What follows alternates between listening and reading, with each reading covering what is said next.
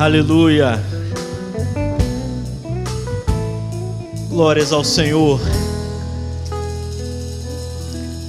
Bom dia, meu irmão. Bom dia, minha irmã. Eu queria te perguntar: você está unido a Cristo Senhor? É mais uma semana que iniciamos e nós precisamos dessa graça. Jesus Cristo conosco. Amém.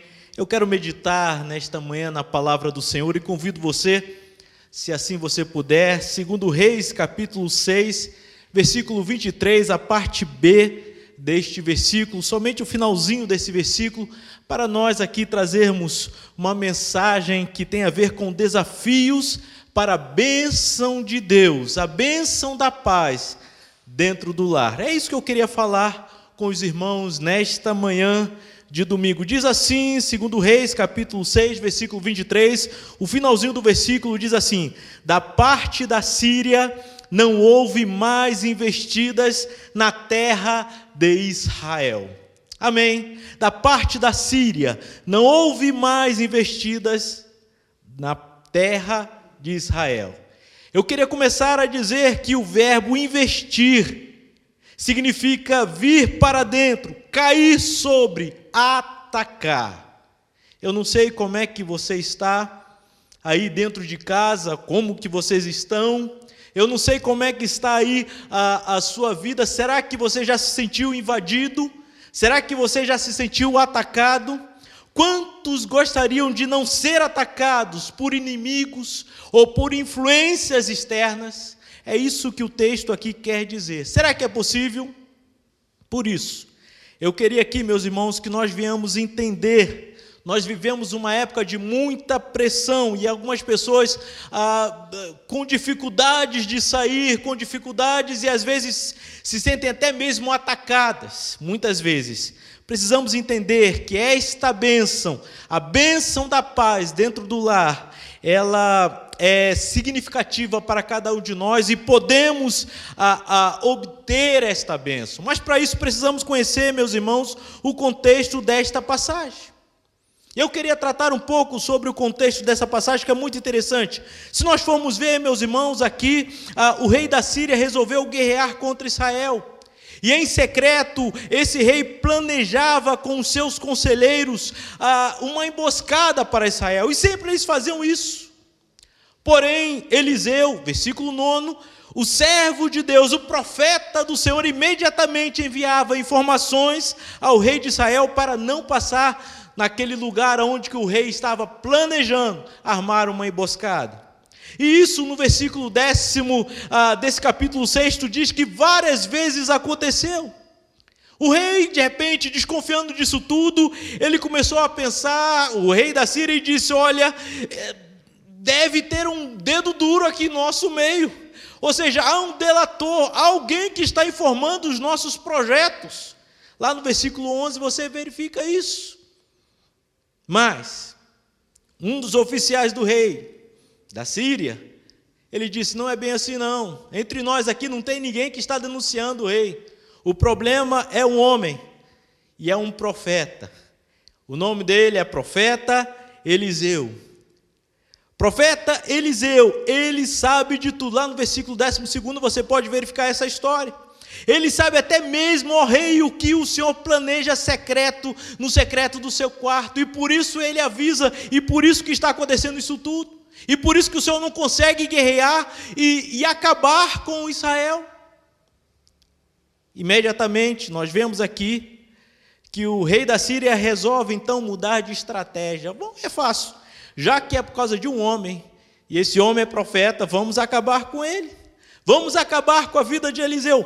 E aí nós vemos, meus irmãos, eles no versículo 14 diz isso, eles indo até a cidade aonde Eliseu estava, e eles cercaram a cidade com um grande exército, a fim de destruir a vida de quem? De um homem, um servo de Deus.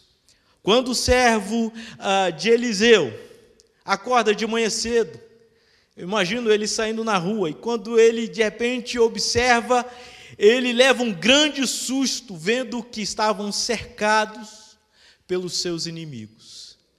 E ele, naquele momento, ele fica desesperado. Imagina ele correndo desesperado para dentro de casa e dizendo: O que vamos fazer agora? Versículo 15. Estamos cercados e eles irão nos matar. O que nós vamos fazer agora? Quem já se sentiu assim? De repente você está bem dentro de casa e quando você olha uma situação e você diz: e agora? O que, que eu vou fazer? As situações agora estão contra mim. Tem muitas pessoas que se sentem assim, dessa forma. Aqui, aquele homem se sentiu ameaçado, ele se sentiu encurralado. Ah, ele ah, achou que se ele saísse lá fora agora, o seu inimigo iria acabar com ele, porque ele não tinha mais esperança. É esse o contexto do que nós lemos. Agora, o que podemos aprender, meus irmãos? Ah, quais os desafios para recebermos a bênção de Deus dentro do nosso lar? Quais são os desafios? Você quer ser abençoado? Você quer ter paz dentro do seu lar? Vamos caminhar aqui, meus irmãos, nesses versículos para identificarmos o que Deus quer de cada um de nós. Em primeiro lugar, para nós termos a bênção da paz, nós precisamos não somente, necessitamos não somente conhecer o Deus que tudo pode, mas termos experiências com Deus Emanuel. Amém. Você conhece o Deus Emanuel? Agora, quando nós olhamos aqui, aquele servo de Eliseu, é possível que ele já tenha visto os milagres, ou o milagre dos 20 pães que deu para alimentar 100 pessoas, capítulo 4, versículo 42. Milagre que aconteceu. É possível que ele tenha visto a cura de Namã e a lepra de Geazi, capítulo 5 fala sobre isso. É possível ainda que ele tenha visto o machado flutuar, capítulo 6, versículo 1 ao 7. É possível que ele tenha visto tudo isso. Mas, apesar do conhecimento daquilo que Deus podia fazer, creio que este servo ainda não tinha uma experiência pessoal com Deus Emanuel. Eliseu disse: Não temas. Versículo 16: Porque mais são os que estão conosco do que estão com eles. Essa foi a resposta de Eliseu quando o menino chegou desesperado e dizendo: Nós vamos morrer. Eliseu disse: Não temas. Agora a pergunta é: quem estava com eles, segundo a ótica de Eliseu? Segundo a ótica do profeta, o exército do Deus Emanuel, que é Deus conosco. Esse sim estava com eles. Emanuel em hebraico significa Deus em mim. Olha que bonito. Deus em mim. E em latim, Emanuel é um nome profético citado em Mateus capítulo 1, versículo 23, que diz assim: Ele será chamado pelo nome de Emanuel, que quer dizer Deus conosco. Amém. Era isso que estava na cabeça do profeta Eliseu. Isso estava muito claro para ele. Não na mentalidade daquele jovem, mas na mentalidade do profeta. Aquele homem precisava de uma experiência pessoal com Deus, Emanuel, porque ele não sabia mais o que fazer. Meus irmãos, será que temos logrado experiências com Deus pessoal ou temos vivido da experiência dos outros? Creio, meus irmãos, que o servo de Eliseu ficou desesperado por não conhecer o Deus que habita em mim. É possível que ele tenha visto muitas coisas, mas agora ele precisava de uma experiência pessoal com esse Deus. O Deus em mim, o Deus da minha casa, o Deus da minha história, o Deus da minha fartura, o Deus da minha necessidade, o Deus da minha saúde, o Deus da minha doença. Meus irmãos, aquele menino precisava dessa experiência. Será que você tem tido essa experiência dentro de casa? Nesses tempos? Será que você tem a, a percebido a presença de Deus dentro do seu lar? Nós precisamos disso. Em segundo lugar, o que nós necessitamos para ter paz dentro do lar, nós precisamos dos olhos abertos para a fé. Olhos abertos. Olha o versículo 16. Eliseu disse: Não se preocupe, estamos em maior número. Era isso que ele estava dizendo. Creio que aquele rapaz não entendeu nada. Por quê? Porque ele não estava entendendo o que estava acontecendo naquela hora. Ele não entendeu a verdade que estava sendo dita. Se alguém dissesse que a igreja continua forte apesar de ela não estar aberta, alguém de fora da igreja entender isso? Talvez não. Mas Deus tem guardado a sua igreja. Amém? Você é uma prova disso que você está sendo fortalecido pelo Senhor. Aqui Eliseu tinha esta visão. Infelizmente, o servo de Eliseu não tinha a mesma visão e por isso ficou desesperado. E foi nesta hora, versículo 17, que o profeta ora a Deus. E ao orar a Deus, ele pede: Senhor, que tu venhas abrir a visão deste rapaz. E foi o que Deus fez. Imediatamente Deus abriu a visão daquele rapaz, e quando Deus abriu os olhos espirituais, aquele rapaz ficou maravilhado, pois agora percebeu que em volta de toda a montanha havia cavalos e carros de fogo. Em volta da onde? Da casa de Eliseu. Olhos abertos para enxergar o grande exército que estava em volta da sua casa. Que bênção, meus irmãos, que visão maravilhosa. Ele pôde enxergar uma outra realidade que até então não tinha experimentado na fé. É possível que anteriormente ele tivesse experimentado algum tipo de fé, mas essa experiência foi uma experiência de forma errada. Agora sim ele tinha uma experiência forte. Existem algumas experiências que algumas pessoas têm, por exemplo, existe a fé intelectual. O que é fé intelectual? É aquela fé que aprende somente na mente é a fé da filosofia, a fé descrita no escolasticismo, é a fé da lógica. Você já viu alguém falando assim: olha, quem crê será salvo, logo eu creio, eu sou salvo, eu estou salvo? Já viu alguém dizer isso? Meus irmãos, esse tipo de fé é uma artimanha perigosa, pois nos faz convencidos, ao invés de convertidos. Já viu gente assim? Convencida demais. Meus irmãos, devemos aprender que a doutrina da eleição não fora criado para ser barateada. Devemos entender, meus irmãos, que a doutrina da eleição não fora criada para abaixar o seu valor ou baixar o valor da salvação. Não, muito pelo contrário. A doutrina da eleição torna-nos mais responsáveis diante de Deus. E por isso, meus irmãos, não podemos ter simplesmente uma fé intelectual. Talvez esse rapaz conhecia essa fé. Há muitos que procuram uma fé, uma fé de milagres, já viu isso? É aquele que vive a, em busca de milagres. Ele só busca o Senhor para receber milagres. É aquele que busca o Deus que faz, não o Deus que é. Tem muita gente desse jeito. Ah, meus irmãos, precisamos fugir dessa fé. Existe ainda talvez uma fé temporária. Você já ouviu falar da fé temporária? A fé temporária, meus irmãos, é aquela que muitos abraçam por breve tempo, mas ah, eles até mesmo aparentemente se convertem, estão ali firmes, fervorosos, mas depois percebe-se que é fogo de palha. E depois diz: Olha, está difícil caminhar.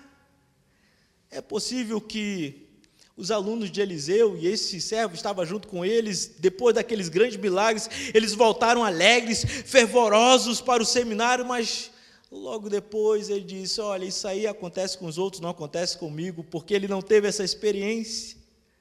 A fé, meus irmãos, que estamos falando, a temporária, é como a semente que cai à beira do caminho entre os espinhos ou entre as rochas. Esse é o tipo de fé que talvez esse rapaz presenciou. Mas existe uma outra fé, que é a fé salvadora.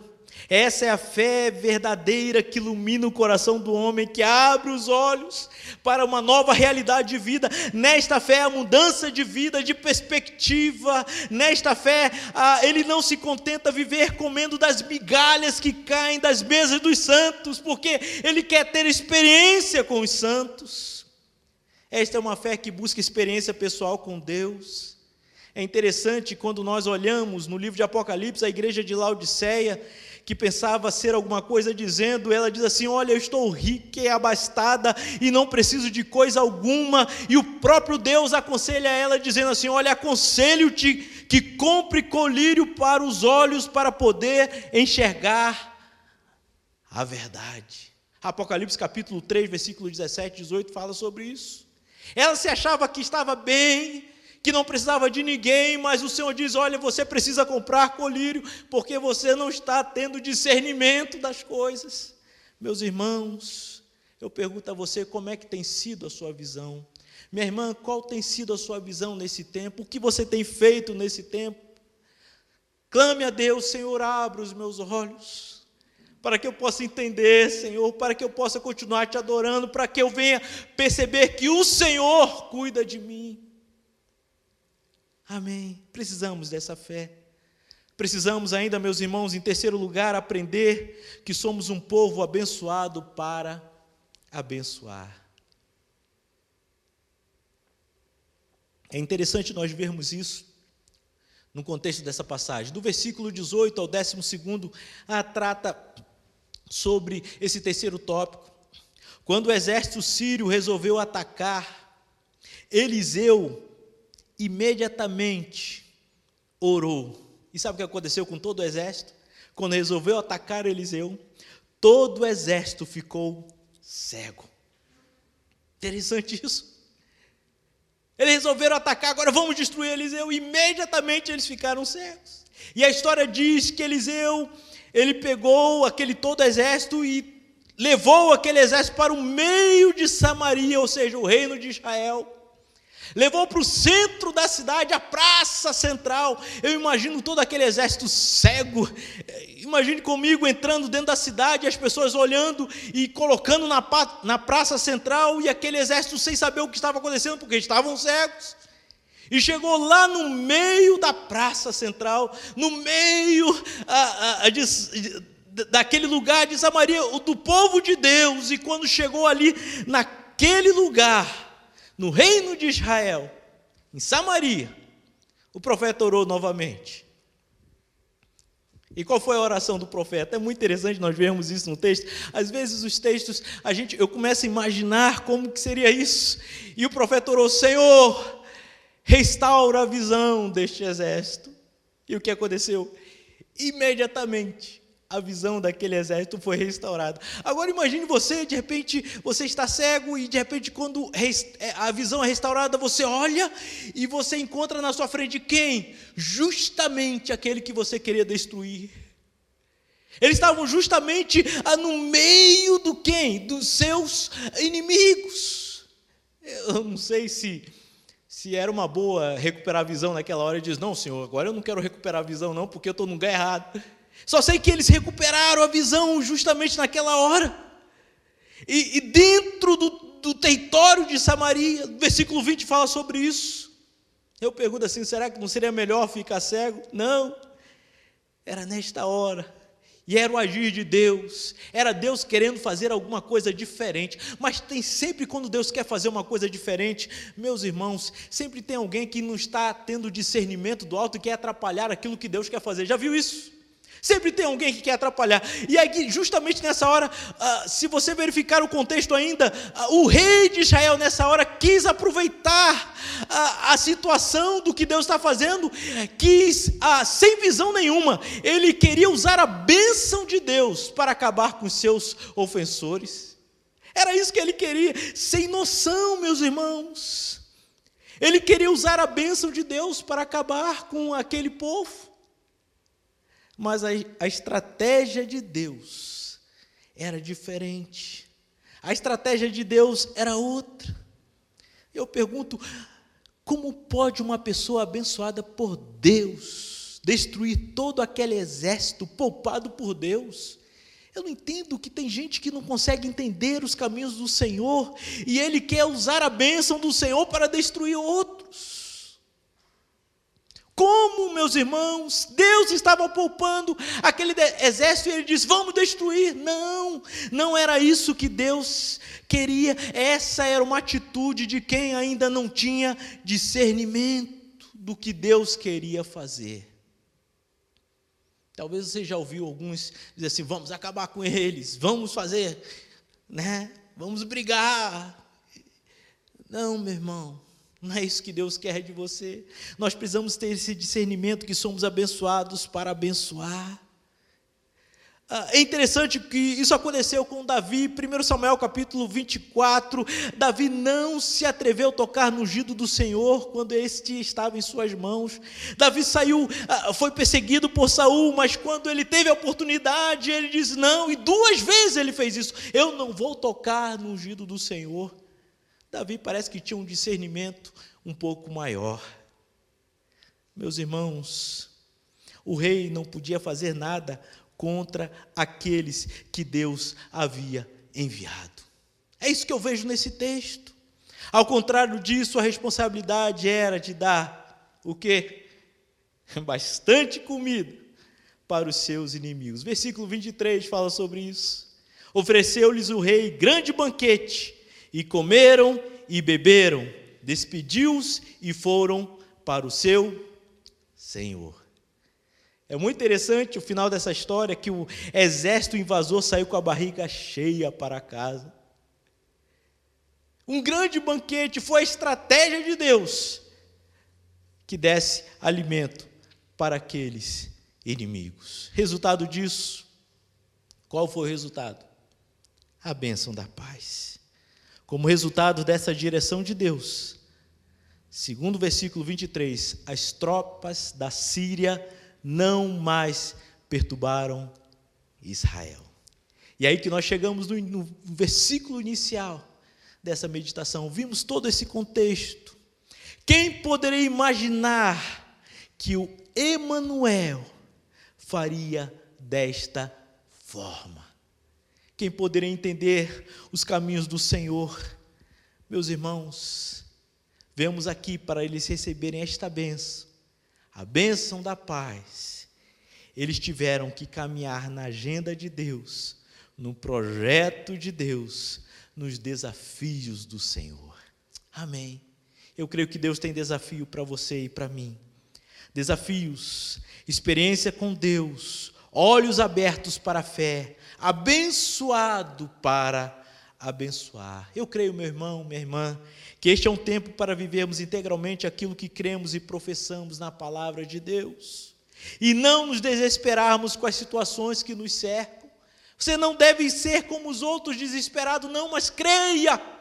Creia no Deus providente. Necessitamos de crentes com os olhos abertos para conhecer o Deus Emanuel, o Deus que está conosco, o Deus que está em mim. Necessitamos, meus irmãos, aprender a ser mais doadores do que cobradores. Tem gente que vive cobrando, olha, né? A gente está aí vendo muita gente aí, 600 reais, né? Eu quero mesmo. Cobrando tantas coisas. Meu irmão, vamos ser mais doadores. É isso que precisamos. Não é um tempo, meus irmãos, de conflitos, mas abençoarmos e não amaldiçoarmos. A Escritura diz em Provérbios capítulo 25, versículo 21 e 22: Se o que te aborrece tiver fome, dá-lhe pão para comer, se tiver sede, dá-lhe água para beber, porque assim amontoarás brasas vivas sobre a sua cabeça, e o Senhor te retribuirá. Amém. Em outras palavras, você deve alimentar aquele que te faz mal, pois desta forma sua bondade o deixará sem ação e o Eterno recompensará você. Amontoar brasas vivas sobre a cabeça das pessoas ao seu redor neste tempo. É disso que nós precisamos. Crentes que ainda estejam dispostos aos desafios para amontoar brasas vivas sobre a cabeça daqueles que o ferem. Meus irmãos, é isso que nós precisamos ter, meus irmãos. E eu quero terminar dizendo que a oração ah, do profeta é uma oração que fez para quem? Para quem estava com ele. Versículo 17 diz: O profeta fez a oração ao Deus e Yahvé para que os olhos fossem abertos. Agora, que nome é este, Yahvé? Yahvé é um nome impronunciável, aquele que está conosco. Aqui há dois nomes, o Emanuel, mas também é o Deus Yahvé, meus irmãos. Esse nome é encontrado pelo menos 6.823 vezes na Escritura. É um nome que ninguém entende, porque é um nome, meus irmãos, que significa o Criador em criado, aquele que existe por si mesmo, é ser, é existir, é vir a ser. Esse é o grande eu sou. Pode ser traduzido como eu serei, o que serei. Não há uma tradução fixa, mas é este Deus que está conosco. Amém? O Deus e a Vé. Ele cuida de nós. Quanto a este Deus, o apóstolo Paulo afirma em Romanos capítulo 14, versículo 11: Diz o Senhor: Diante de mim se dobrará todo joelho e toda língua confessará, ou seja, dará louvores a Deus. Uma outra versão diz que toda língua dirá a pura verdade que eu, somente eu, sou Deus. Eu pergunto para você: o que você teme? Por que você teme? Por que o seu coração está tão temeroso, meu irmão?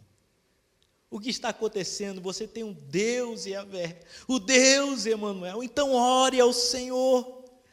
E vamos cumprir, meus irmãos, os desafios do Senhor, o desafio de quê? De conhecer mais quem Ele é, de termos experiências mais com Ele. Qual o desafio, meu irmão? O desafio de conhecermos o Deus Emanuel e o desafio de abençoarmos mais aquele que está ao nosso redor. Amém. Eu quero terminar esta meditação orando por você. Eu quero orar por você nesta manhã.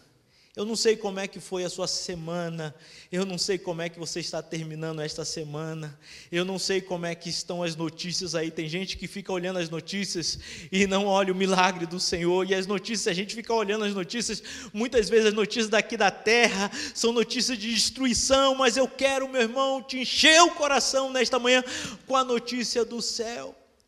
Amém. A notícia que vem de Deus para a sua alma, para o seu coração, para a sua vida, para a sua casa, para a sua família. E a notícia é que Ele está contigo. E você não precisa temer. Só é necessário confiar.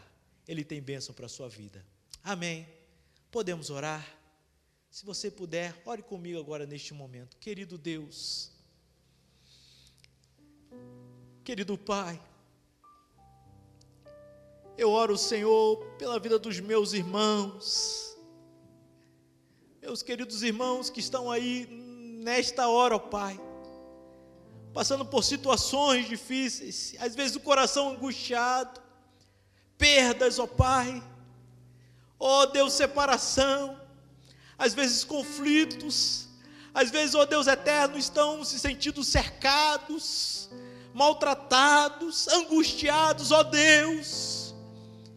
Que, Senhor, venhamos aceitar os desafios de buscarmos o Senhor, de termos mais experiência com o Senhor, que a nossa mente venha lembrar que Tu estás comigo no meu lar e Tu cuida de nós, ó Deus. Abençoe os meus irmãos e abre a visão, Senhor uma visão que só o Senhor pode dar, uma visão sobrenatural, da graça do Senhor que nos protege, nos fortalece, que cuida de nós. Dá-lhe essa visão do alto, Senhor. Ó oh Deus, dá-nos um coração mais desprendido, ó oh Deus. Ajuda-nos, Senhor, a deixarmos, ó oh Pai, as coisas aqui da terra e buscarmos mais as coisas do céu. Ajuda-nos, Senhor, a dividirmos, a compartilharmos, mesmo aquele que nos fere. Ajuda-nos a vivermos, Senhor, as bem-aventuranças de Mateus capítulo 5, ó Pai. Macários, bem-aventurados, felizes em Cristo Jesus, da tua graça, a bênção da paz a bênção da alegria em cada lar. E cada um, ó Deus, tem uma semana vitoriosa no Senhor. Tem uma semana cheia da graça do Senhor e da misericórdia do Senhor. Que a bênção do Senhor venha alcançar a, cada, a vida de cada um dos meus irmãos. É isso que nós oramos, em nome do Senhor Jesus. Amém. Amém.